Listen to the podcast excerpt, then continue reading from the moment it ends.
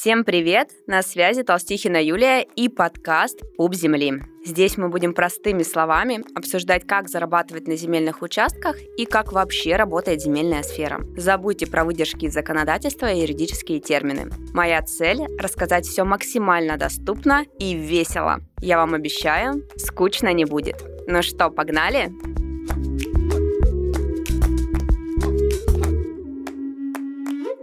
Вот мы с вами про оформление, про оформление земельных участков, но ваша цель, конечная цель, продать земельный участок и самое главное, продать его не за 3 копейки, а за какой-то минимум. И здесь я хочу вас попросить определить, за какой минимум вы хотите продать земельный участок. И сразу попрошу вас только без вот этих вот розовых очков «хочу продать за миллион миллионов» и так далее. Один миллион, два миллиона, три миллиона, четыре.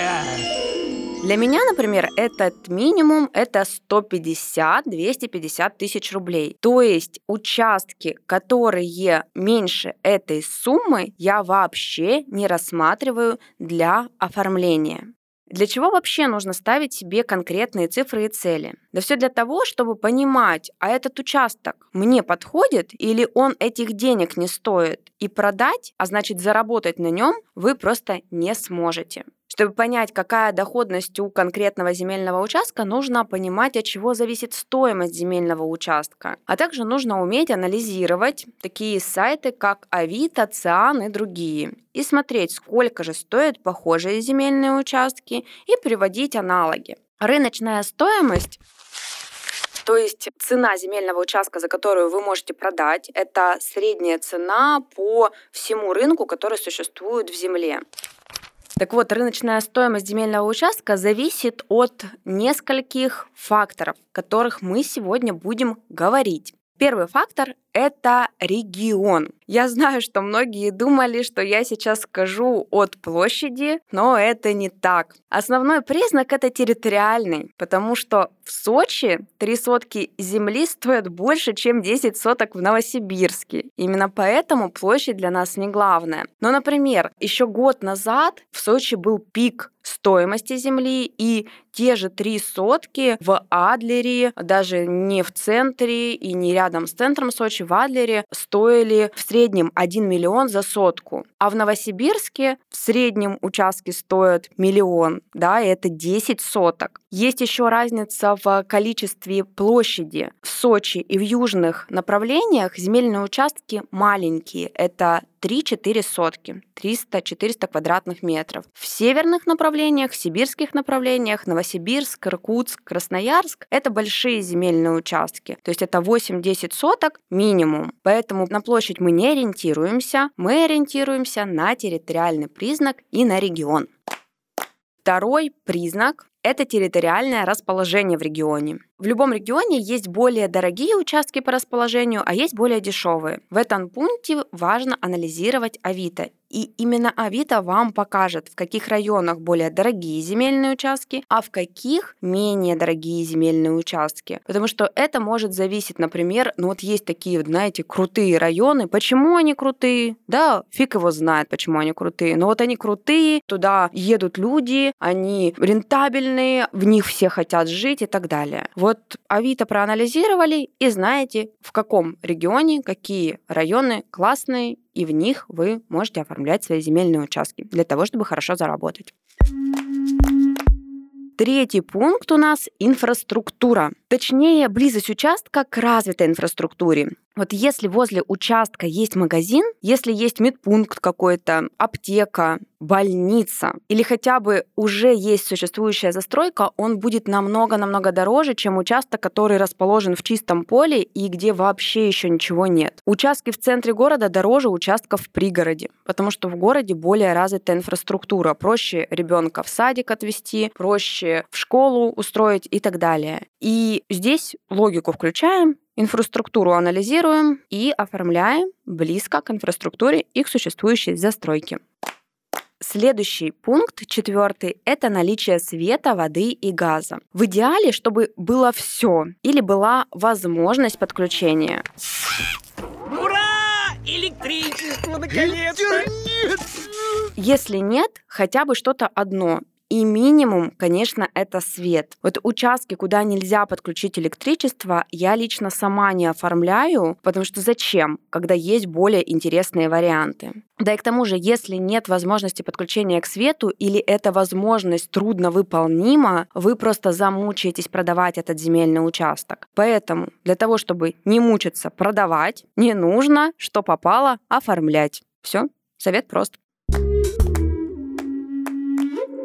Следующий пункт — рельеф. Есть ровные участки, а есть участки в Сочи. Шутка, но в каждой шутке есть доля шутки, остальное не шутки. Так вот, рельеф — это хоть и второстепенный признак, но его нужно анализировать. И анализировать его нужно с иными признаками. Вот давайте прямо на примерах. Если есть выбор в одном месте между участками оформить ровные и неровные, то мы, конечно же, оформляем ровные. Здесь все понятно. Но смотрите, если есть у вас выбор между тем, чтобы оформить ровный земельный участок в Иркутске, а второй выбор — это земельный участок в Сочи, котором уклон пусть даже 70 градусов, то мы оформляем в Сочи, ребят, потому что он в любом случае будет дороже. И у меня был один случай, который я прям рассказываю часто. Я несколько лет назад потеряла огромную сумму денег в Сочи. Мне предлагали два участка с уклоном как раз 70-80 градусов, меньше 400 тысяч рублей за один земельный участок. И я думаю, вы мне должны еще доплатить, чтобы я взяла эти участки. Нафиг они мне нужны? Как я буду на них строиться? Сейчас эти участки продаются, ну, соседние, да, эти уже продали. Сейчас соседние земельные участки продаются за 4 миллиона. Вот такие вот Сочи. Сочи за то, что свел меня с тобой. А мы переходим к следующему пункту. Это живописность и природа. Заключительный пункт, о котором я хочу поговорить. Ребят, важно понять, что участки, которые расположены с видом на лес, реку и море, или недалеко от озера, они будут всегда дороже тех участков, которые расположены в чистом поле. Красота-то какая!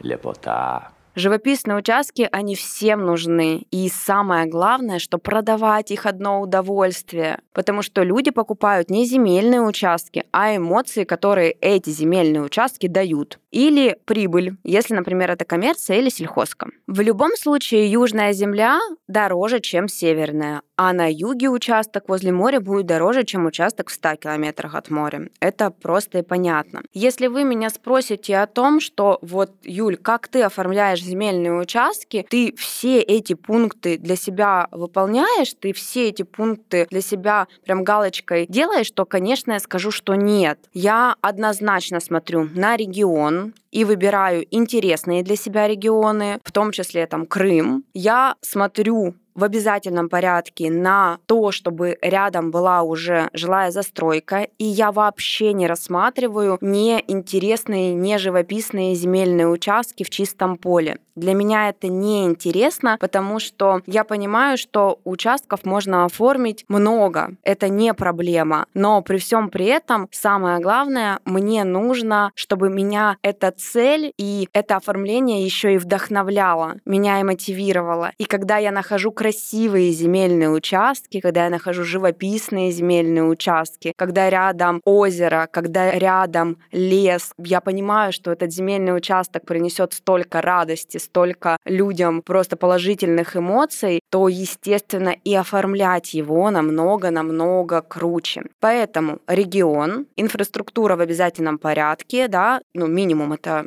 уже существующая жилая какая-то застройка, либо близлежащая живописность в обязательном порядке. И последнее — это либо наличие света, либо возможность его подключения. Все остальные признаки для меня желательные, да, я понимаю, что они влияют на цену, но не обязательны. Поэтому анализируйте, изучайте и самое главное, что оформляйте. С вами была Толстихина Юлия и подкаст «Пуп земли». Подписывайтесь на нас на всех подкаст-платформах и оставляйте отзывы. Так вы точно не пропустите новые эпизоды. Ставьте звездочки в Apple подкастах и сердечки на Яндекс Музыке. Мы с вами только начинаем удивительное путешествие в мир возможностей. Возможностей, которое дает нам Земля. До встречи в следующих выпусках.